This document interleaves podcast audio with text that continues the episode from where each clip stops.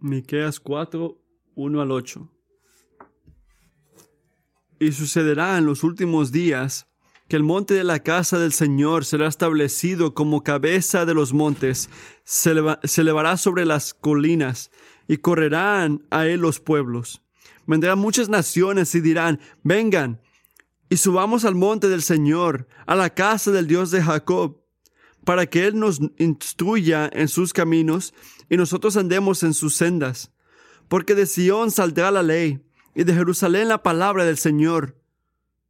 Él juzgará entre muchos pueblos, enjuiciará a naciones poderosas y lejanas. Entonces forjarán sus espadas en, rejas de arado y sus lanzas en, en podedaras. No alzará espada nación contra nación, ni se adiestrarán más para la guerra. Cada uno se sentará bajo su parra y bajo su higuera, y no habrá quien los atemorice, porque la boca del Señor de los ejércitos ha hablado. Aunque todos los pueblos anden, cada uno en el nombre de su Dios, nosotros andaremos en el nombre del Señor nuestro Dios para siempre.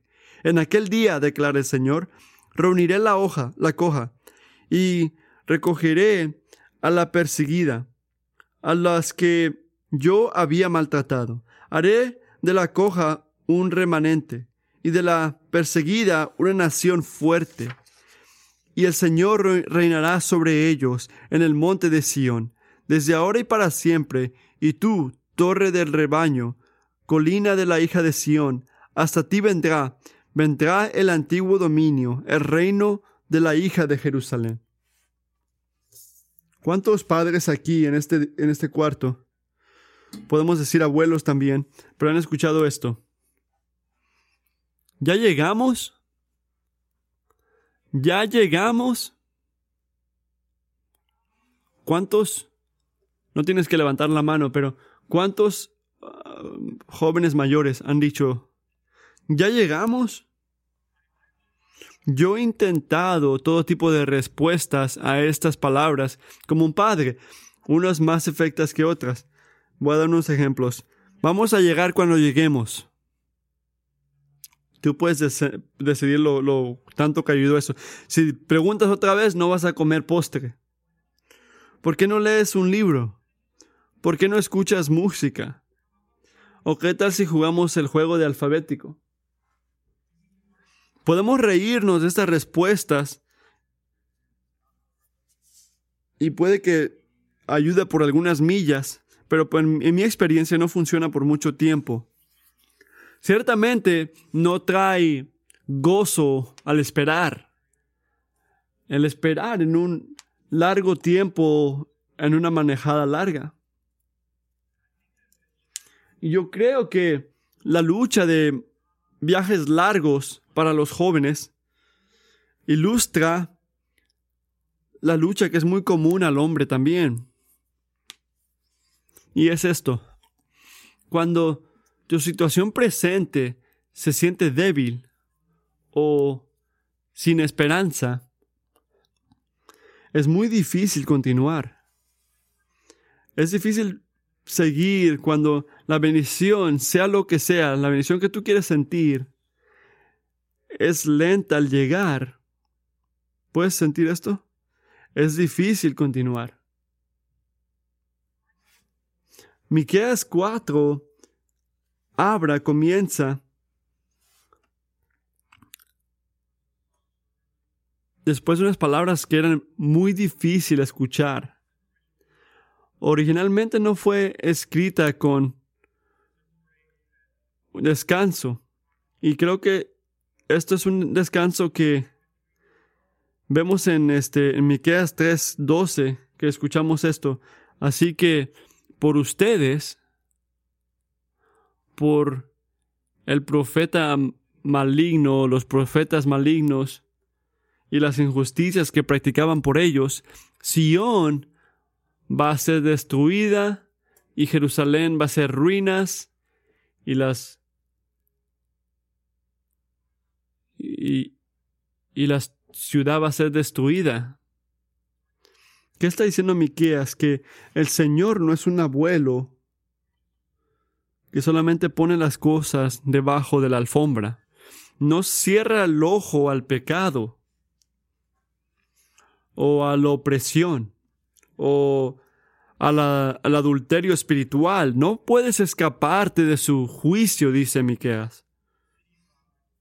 La ciudad que tú pensabas, pensabas que nunca iba a ser destruida, fue, va a ser destruida completamente porque Tú no pudiste darle la espalda a tu pecado. No vas a ser la gente de Dios en el lugar de Dios. Vas a ser juzgado y vas a ser mandado al exilio.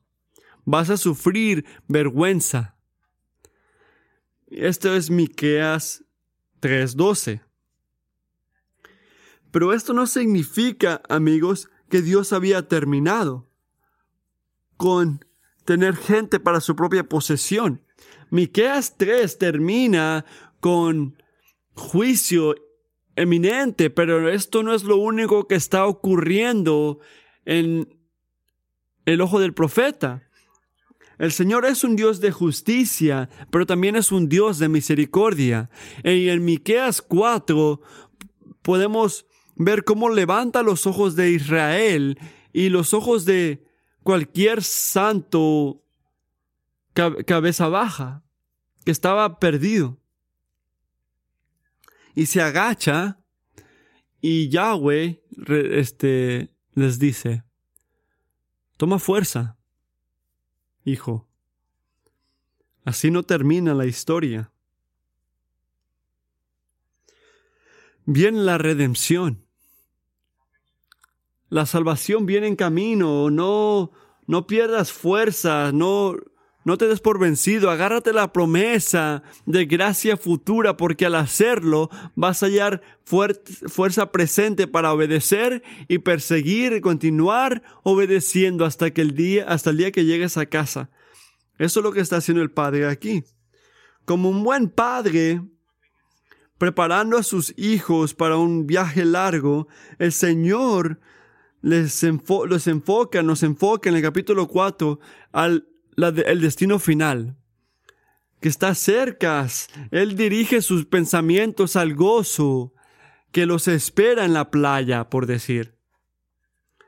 A las bendiciones que van a sentir, a las olas que van a sentir, a, a los castillos que van a hacer, los, la comida que van a comer, todo por su gracia, por decir.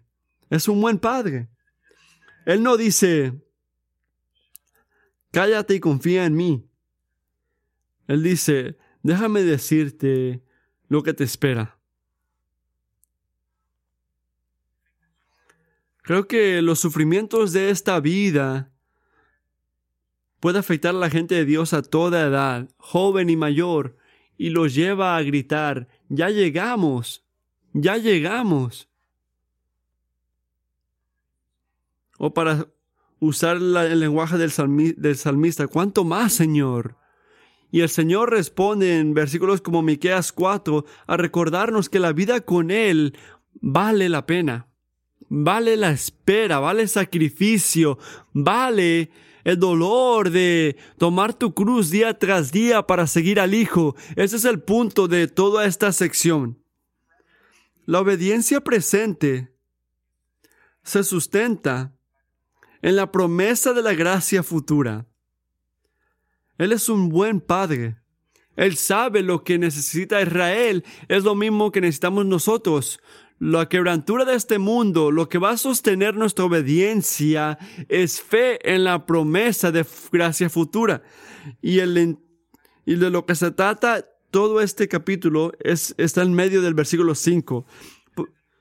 Aunque todos los pueblos anden cada uno en el nombre de su Dios, nosotros andaremos. Y que esto sea dicho de nuestra iglesia, nosotros andaremos en el nombre del Señor nuestro Dios para siempre. Y si vamos a estar en su compañía, vamos a seguir la guía de Miqueas. Y lo que tenemos que recordar son dos cosas. Vamos a pasar la mayoría de nuestro tiempo al principio de estos versículos. El versículos 1 al 4, ¿qué nos enseña? El futuro del pueblo de Dios es sumamente glorioso. El futuro del pueblo de Dios es sumamente glorioso. Y déjame hacerte entender, si en cualquier momento estás de acuerdo con lo que yo digo, puedes gritar amén. Así que al contrario de lo que está ocurriendo en Jerusalén o la montaña de la casa del Señor en Miqueas 3:12 y 4:1 es muy diferente. En 3:12 dice que vas a ser ruina. Pero en versículo 1 del capítulo 4, él habla más de, de días más avanzados cuando Jerusalén va a ser establecida como la cabeza de los montes y se elevará sobre las colinas. Esto no significa que el Señor va a tomar una montaña que tiene dos mil y algo pies de alto y, la va a empujar más allá que otra. No, ¿qué significa la elevación metafóricamente? ¿Qué representa en toda la escritura la elevación? Es una, es una representación de gloria y, su, y. ¿Qué representa Jerusalén? Es la ciudad de Dios. La ciudad donde Dios está entre su gente. Así que, ¿qué dice Miqueas en el versículo 1? Que en los días que vienen, la gente de Dios, en el lugar de Dios, bajo el reino de Dios, van a ser exaltados ante los ojos del mundo. Eso es lo que está diciendo. Dios, Yahweh, va a ser glorificado sobre cualquier otra montaña, cualquier otro ídolo que haga la gente y la gente de Dios va a ser glorificada en Él. Y nota cuando las fortunas de Jerusalén son reversadas. ¿Cómo responden? Mira el versículo 2. Cuando la gente se escapaba antes, ¿qué dice Miqueas? En el futuro vendrán muchas naciones y dirán, vengan y subamos al monte del Señor, porque vienen a Él. Y lo, la manera que puedes ver que es algo sobrenatural es que van a fluir a la montaña y normalmente todo baja de la montaña, ¿verdad? Es algo sobrenatural lo que está haciendo Dios aquí y nos enseña sus caminos para que caminemos, caminemos en sus pasos. ¿Qué está ocurriendo aquí? Miqueas está diciendo que en el futuro los gentiles van a estar viniendo a Jerusalén para unirse a la gente de Dios y van a tener hambre por dos cosas. En primer lugar, para aprender quién es Dios y lo que ha hecho. Para entender sus maneras. En segundo lugar, para poder obedecerlo basado a estas cosas, caminar en sus pasos. Porque estas cosas van mano a mano. Así que las naciones que por épocas han estado separados van a ser cercanos un nuevo deseo espiritual en sus corazones los va a llevar a conocer y seguir al Señor. Esto es el futuro. Aquí es donde nos está guiando Miqueas. ¿Y dónde se cumple esto? Él está apuntando al futuro, a lo que estamos celebrando esta semana. ¿Notan eso? A la palabra, a la obra de salvación que cumplió Dios unos 700 algo años después de estas escrituras, cuando envió a su Hijo para salvar a los pecadores. Pero las promesas de Miqueas 1 y 2 son cumplidas eh, en la obra que hizo Cristo en esa cruz. Escucha cómo Pablo habla de la iglesia. En Efesios 2, versículos 18 al 22, con el mismo lenguaje que Miqueas usó para describir la ciudad de Dios en Miqueas 4. Porque por medio de Cristo, los unos y los otros, tenemos nuestra entrada al Padre en el mismo Espíritu. Así pues, ustedes ya no son extraños ni extranjeros, sino que son ciudadanos de los santos y son la familia de Dios. Cristo Jesús mismo, la piedra angular, en quien todo el edificio ven ajustado, va creciendo para ser un templo santo en el Señor. En Cristo también ustedes son juntamente edificados para, para morada de Dios en el Espíritu.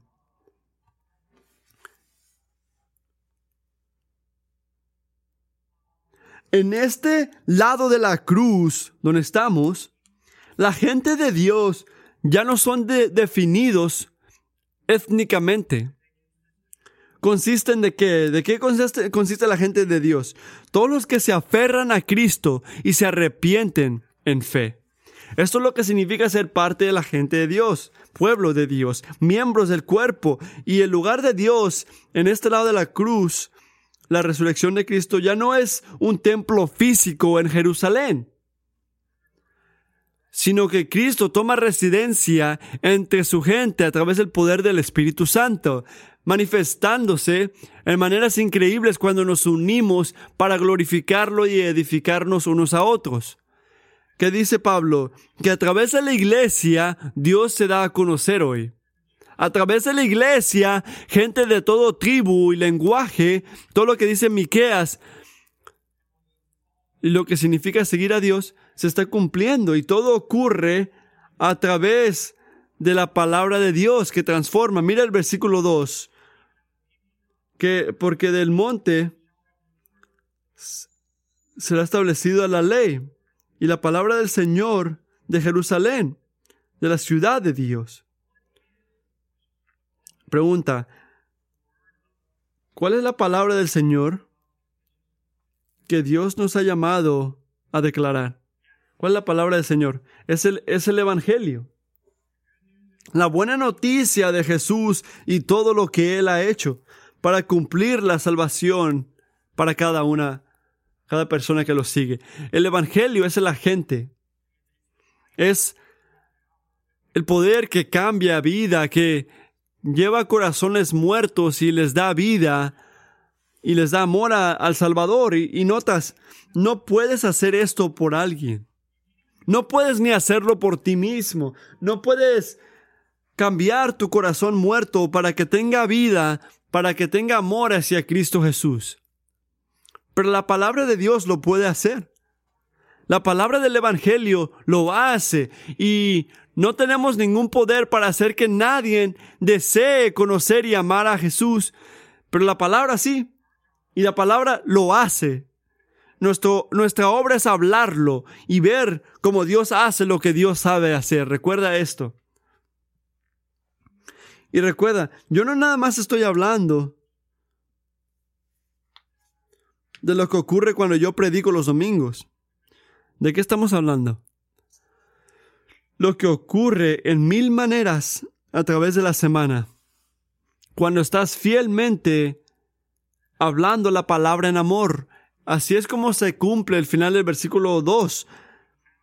Cuando dice que porque de Sión saldrá la ley y de Jerusalén la palabra del Señor. Efesios 3:10 dice,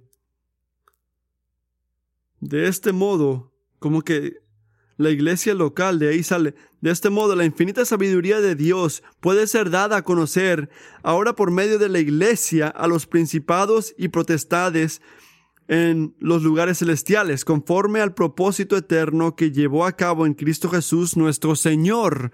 La creación grita su gloria. Pero de una manera muy particular, ¿cómo manifiesta la gloria de Dios? Cristo.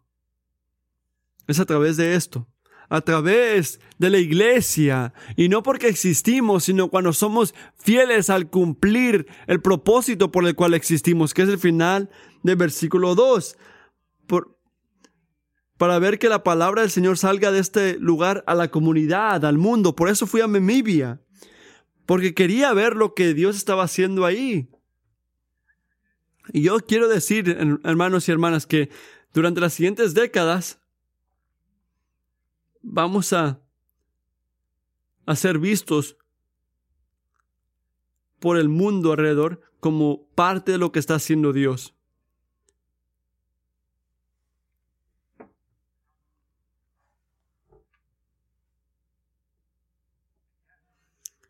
Y sí, somos una parte muy pequeña de lo que Dios está haciendo alrededor de todo el mundo.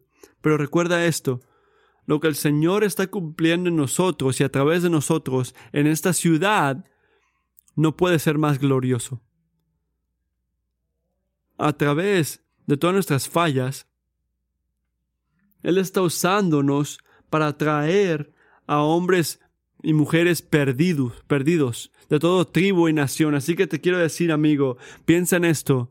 Cuando tú pienses en la iglesia, no nada más en general, pero en nuestra iglesia local, ¿qué llega a tu mente? tenemos que tener cuidado de nunca considerarlo como algo ordinario, lo que Dios ha declarado sobrenatural. Pero mientras consideramos como Miqueas 1 y 2 se cumplen hoy a través de la, palabra de la iglesia, nuestros corazones quieren más. Mi corazón quiere más. Aunque estoy agradecido por lo que tenemos, quiero más. El Evangelio se está cumpliendo en naciones, Namibia, África incluido, pero todo el mundo ahorita ve a la iglesia de Cristo como lo correcto. No, y tú lo sientes. Viendo las noticias puedes saber esto. ¿Somos establecidos como la montaña más alta? ¿Hemos sido exaltados sobre las montañas? No, todavía no. por completo, ¿no? ¿Por qué no? Porque el cumplir de Miqueas 1 y 2 es, es en que ya se hizo y todavía no, a la misma vez. Y todavía no espera el día que Jesús regrese por su esposa. Escucha lo que dice Apocalipsis 21. Ven, te mostraré la, la novia, la esposa del Cordero. Entonces me llevó en el espíritu a un monte gran, grande y alto y me mostró la ciudad santa, Jerusalén, que descendía del cielo de Dios y tenía la gloria de Dios. Su fulgor era, era semejante al de una piedra muy preciosa, como una piedra de jaspe cristalino. Este día viene, hermanos. Ese día viene. Y cuando venga, el versículos 3 y 4 van a cumplirse por, por completo. ¿Qué va a ocurrir cuando regrese Cristo? Jesús va a juzgar entre muchos pueblos y decidir por, este, por naciones poderosas y lejanas. ¿Por qué va ahí Miqueas? Porque dice que cuando el, Señor regrese va a ser un juez. Es porque Él se goza en que Cristo se va a dar a conocer como el juez justo y perfecto que todos en Israel estaban fallando ser. Hasta los mejores líderes, los mejores pastores no son lo que es Cristo Jesús en su gloria, un juez perfecto. Y nota que su juicio, lo que ve Miqueas en 3 y 4, no, no nada más detienen el sufrimiento humano. No, lo, lo, lo terminan. No nada más lo detienen. El versículo 3.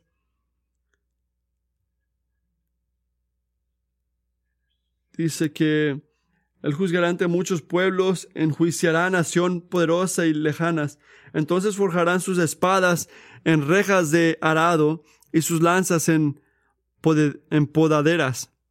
No alzará espada nación contra nación, ni se adiestrarán más para la guerra. ¿Qué día será este?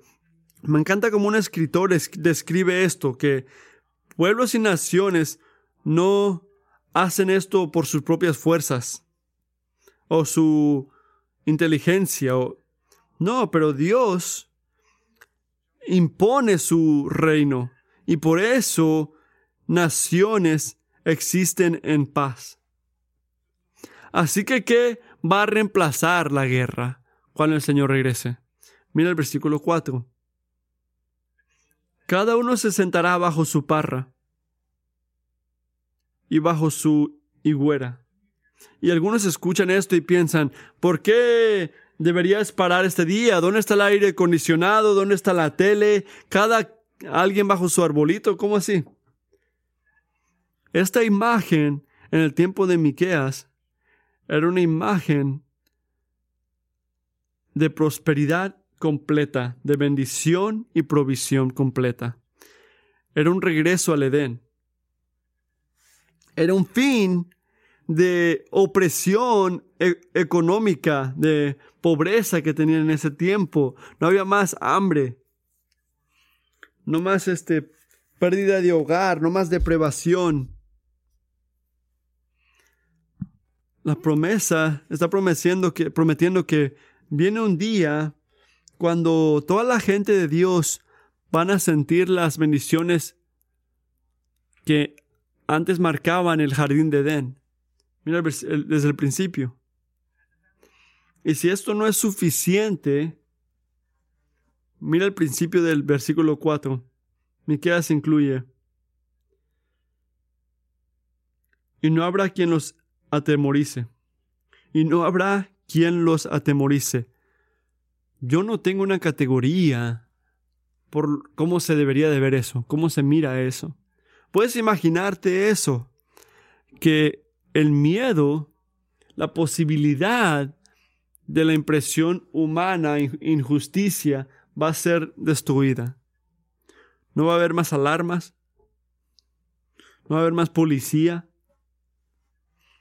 no leyes siendo destruidas, no seguridad, no compañías de seguridad, no militares, no este, no guerra, no crimen, no, no necesitamos armas.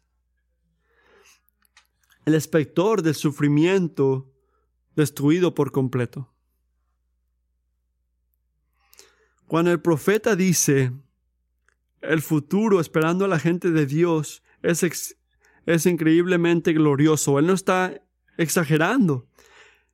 Es algo glorioso y todavía mientras lo describo me pregunto, ¿me escuchaste describir esto como lo dijo Miqueas que el futuro va a ser es algo glorioso? ¿Por qué? Porque Jesús. Creo que hay una parte de nosotros que escuchan todo esto y piensan, se escucha como una historia, una historia de que se inventó alguien. Una historia que es muy buena para ser verdadera. Y la palabra de Dios nos recuerda que esto, esto no es algo inventado. Absolutamente, toda promesa en versículos 1 al 4 son garantizadas por la palabra de Dios. Mira el fin del versículo 4. ¿Qué nos asegura que todo esto va a ocurrir? Porque la boca del Señor de los ejércitos ha hablado. Deja ahí, ahí está el punto principal. Porque la boca del Señor de los ejércitos ha hablado. Porque Dios ya firmó. Va a ocurrir. Eso es lo que está diciendo el profeta aquí. Va a cumplirse. Así que él comienza al describir la gracia que le espera a la gente de Dios. Pero ¿cuál es la segunda cosa que tenemos que saber? Versículos 5 al 8, el punto número 2, que nuestro Rey Redentor ciertamente hará que suceda. Nuestro Rey Redentor ciertamente hará que suceda. ¿Por qué importa esto? Porque es fácil escuchar algo de un día glorioso que le espera a la gente de Dios y después pensar, ojalá que yo pueda llegar ahí. Ojalá que mi iglesia pueda ser lo suficientemente fiel para cumplir esto. Ojalá que yo pueda estar ahí para de, disfrutar de esto. Esto es mi, lo que te quiero preguntar a ti. Si Dios dijo que lo va a cumplir, ¿es suficiente para ti? Es suficiente para ti si Dios ya dijo que lo va a cumplir. Esto y las promesas de Dios, ahí están tus, tu, tu confianza para el futuro de tu vida. Las promesas de Dios. Piénsalo así. ¿Qué te garantiza? ¿Qué garantiza un futuro bueno en tu mente? ¿Qué asegura un buen futuro? ¿Es la obra que tú estás haciendo? ¿O que está haciendo alguien más? ¿O es la obra que está haciendo Dios? El punto de Miqueas es que el gozo presente en gracia futura es reservada para esos que creen las promesas de Dios. El versículo 5. Aunque todos los pueblos anden cada uno en el nombre de su Dios, nosotros andaremos en el nombre del Señor nuestro Dios para siempre. Esta es, esta es su respuesta. Esta es su solución. Eso es lo que le está diciendo a su gente que vemos este día glorioso que nos ha prometido Dios, hay que vivir adecuadamente ahorita. Mientras esperamos este día. Él está mirando las naciones alrededor. ¿Y qué ve? ¿Qué ve entre su gente también? Que su camino en la vida, el versículo 5, todo lo, todo lo que están eligiendo, todas sus decisiones, está reflejando su alabanza, lo que están alabando. Están caminando, viviendo en el nombre de su Dios elegido, de sus falsos dioses. Y al contrario, ¿qué es lo que está haciendo la gente de Dios? Hasta antes del futuro que se, de Dios que, se, que, que ha prometido. Vivimos en el presente de una manera que refleja la esperanza en el futuro. Y así lo dice el Señor. Todos estamos caminando, en otras palabras, si lo notas o no, estamos caminando en el nombre de un Dios. Una manera decir, es, es otra manera para decir que si eres humano es alabar a algo, estás alabando algo, sea Dios o sea otra cosa. Alaba, tus amigos alrededor con los que comes, aunque están masticando, están alabando algo en sus corazones. Tú estás alabando algo, tus hijos están alabando algo. Todos colectivamente estamos viendo a algo o a alguien para que nos dé un futuro bueno. Escucha, si esta cosa o persona que tú esperas que te va a dar un, un mejor futuro está fallando horriblemente, al punto que no tienes ni esperanza, pero todavía sigues buscando ahí. En otras palabras, funciona. Si no sabes cómo se mira un falso Dios, simplemente pregúntate esto. ¿Qué me roba el gozo en el presente? Si tú quieres saber dónde está tu esperanza en el futuro, ¿qué me roba el gozo ahorita. Si es perder dinero, roba tu gozo, ¿qué puedes asumir? Que el dinero se ha hecho tu esperanza en el futuro. Si perder la aceptación de un amigo te roba el gozo, entonces tu amigo se ha convertido tu esperanza. Si tus hijos se portan mal, roba te roba el gozo, puedes saber que tus hijos se han convertido tu esperanza. Si no se cumple algo en un día que tú quieres que se cumpla eh, y te roba el gozo, puedes saber que tu esperanza está en tu obra. Este es el punto, amigos. Y esto me llama la atención a mí también. Ni tú ni yo ni nadie más a nuestro alrededor puede hacer todo lo que está mal en este mundo correcto. No tenemos estabilidad. No significa que no luchamos por la justicia, pero lo que sí significa es que no nos ponemos a nosotros mismos o a alguien que no es Dios con la responsabilidad de salvar porque esto solo le pertenece a Dios y solamente a Dios. No te pongas ese peso, no le pongas ese peso a tu pareja, ni a tus hijos, ni a tu pastor, ni a un amigo. Es la obra de Dios que hacer todo lo que está triste o que está mal, correcto. Es nuestra obra confiar en Él. Y recordar, recordando, recordando lo, bueno, la gloria de un Dios del, futuro que va a cumplir Dios. Esto es lo que nos ayuda a perseguir, a seguir en el presente, al obedecer y seguir a Jesús. Segundo de Pedro 3 dice esto, pues que todas estas cosas han de ser destruidas de esta manera. ¿Qué clase de persona no, no deben ser ustedes en santa conducta y en piedad, esperando y apresurando la venida del, del día de Dios? En, el cual los cielos serán destruidos por fuego y los elementos se fundirán con intenso calor. Pero según su promesa, nosotros esperaremos nuevos cielos y nueva tierra en los cuales mora la justicia. Miqueas dice que la obediencia presente está puesta en gracia futura. Y así podemos vivir por completo por el Señor porque es consistente con el futuro que nos ha prometido Dios. Mira el versículo 6. En aquel día, declara el Señor,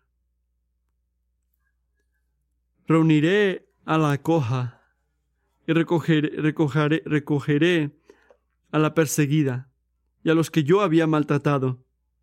Él está prometiendo restaurar esos que van a sufrir exilio en Babilonia, en Siria. Eso es lo que nos dice, amigos, que antes y ahora la disciplina del Señor en nuestras vidas siempre tiene un este fin redentor. Él nos redime. Tenemos que pensar en esto. Tenemos que tomar fuerzas en esta promesa que la disciplina del Señor siempre tiene un plan redimidor. Especialmente cuando notamos que estamos sufriendo la consecuencia de nuestros pecados. Cuando esto ocurre, no te pongas a sufrir como sufre el mundo. Deja que estas consecuencias te lleven otra vez al Señor. ¿Por qué? ¿Por qué digo esto? Porque la misericordia restauradora del Señor es justa y verdadera, igual como es la consecuencia de tu pecado. pecado. Así que para el cristiano es la misericordia de Dios que últimamente va a vencer en tu vida. Y eso también grita Miqueas 4:6. Él está gritando que Dios no termina con Israel aquí, aunque va a sentir la consecuencia de su pecado. El versículo 7 dice, haré de la coja un remanente y de la perseguida una nación fuerte, y el Señor reinará sobre ellos en el monte Sión, desde ahora y para siempre. Para hablar de un, reversamiento de fortuna, no, no se cambia tanto como que antes era una, una, nación de exilio y ahora es una nación exaltada en una montaña. Está describiendo el profeta cómo va a cambiar este, esta nación. Y de esto habla la Biblia cuando describe a Jesús como tu eh, redimidor. ¿Qué hace Jesús? ¿Cómo redime Jesús a la gente? Se trata todo del versículo 6 y 7. Significa que Jesús toma a los ah, inválidos espiritual y los hace hijos elegidos. Él redime. Él nos lleva a esos que odia el mundo y los hace columnas en la casa de Dios. Él redime no nada más aquí y allá, sino para siempre y para todos. Me encanta cómo lo dice un escritor que se llama John Calvin. El escritor dice esto, Miqueas no dice que Dios reinará solo por un día o por un breve tiempo, sino para siempre. Porque si pensáramos, porque si pensáramos que después de ayudarnos hoy, Dios se retira mañana y nos dejaría con la duda de cuándo podría volver a ayudarnos, ¿qué consuelo sería este? Incluso, si Dios nos ayuda por una temporada o dos, pero no supiéramos sobre el futuro, aún no ganaríamos nada. Pero cuando Dios nos asegura que su ayuda durará hasta el final, ciertamente sin fin, y que en la vida y en la muerte sentiremos su protección y custodia, ¿qué mayor seguridad podría desear? ¿Qué mayor seguridad podríamos desear si Él está presente siempre? El mundo puede mirarte a ti y decir, ah, wow, qué, hombre tan perdido. Qué, qué falla eres. Eres peor que lo peor. Has perdido tu vida. Ya perdiste tus oportunidades, ya, ya fallaste. Tienes que saber esto. Dios dice, ¿algo es tan difícil para mí? Hay algo en todo el mundo, el universo, que es muy difícil, muy destruido, que yo no puedo redimir. No vas a encontrarlo, amigo. No vas a encontrarlo. No, no busques a tu pasado o lo que te convertiste y decir, bueno, ese, ese es el fin de mi vida. No hagas esto. Busca al Señor. Busca al Señor. Miqueas notó, nota, él no dirige la, la dirección de Israel al futuro cuando se, se, cuando cambie todo. No, él la guía a la fidelidad de Dios. Bajo los reyes de antes, gente como David, Salomón, Israel disfruyó dominio y autoridad sobre ellos. Pero el versículo 8, mira esto. Miqueas termina al declarar que después de la, del sufrimiento, Jerusalén va a ser exaltada otra vez. Y nota, ¿cómo va a ocurrir? Un rey va a llegar a Jerusalén.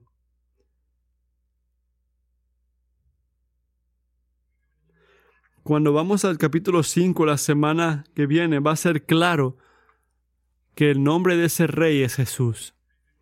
Un rey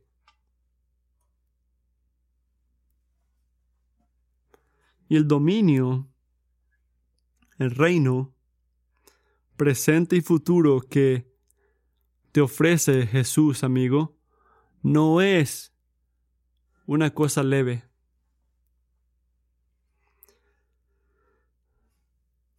Es algo que requiere aferrarte a Jesús. Ese es el dominio. Si quieres, si has abrazado la obediencia de la fe, que dice el versículo 5, tienes que saber esto, que no importa quién está sentado o va a sentarse en, las cortes supremas, tú cristiano ya estás sentado con Cristo en los cielos.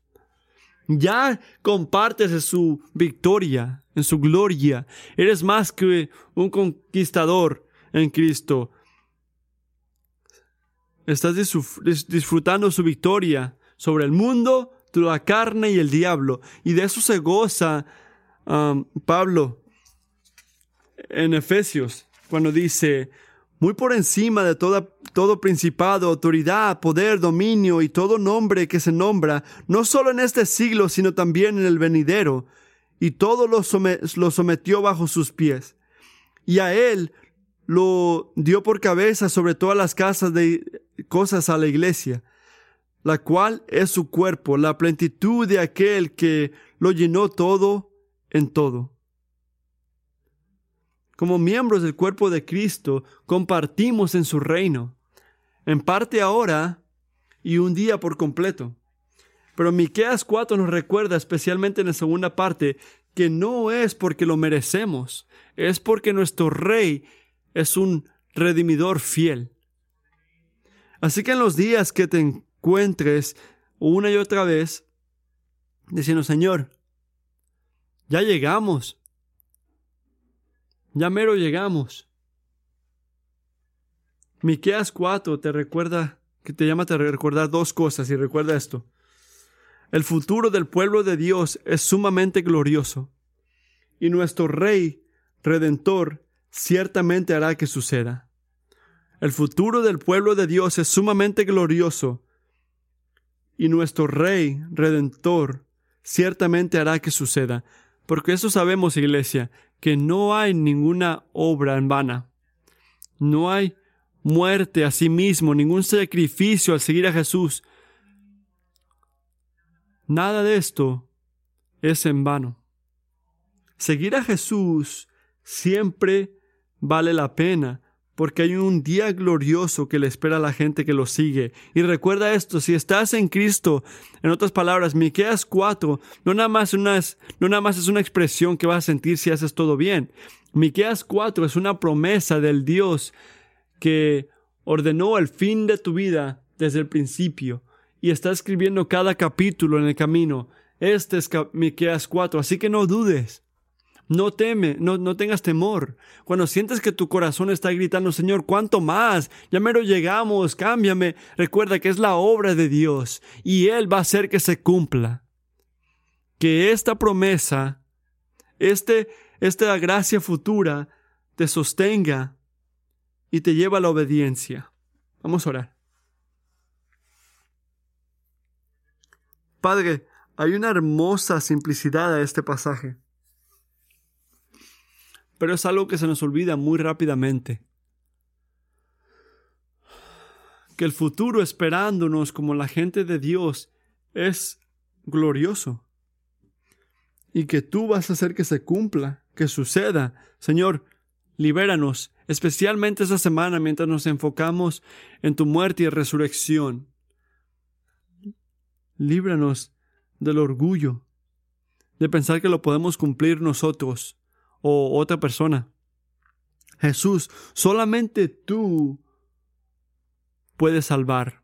Así que te pedimos que cuando vemos el futuro en este capítulo, que nos ayude a perseguir y seguir en el presente y seguirte fielmente. Haz esto por nuestros ojos a enfocarse en el día que te vamos a ver. Amén.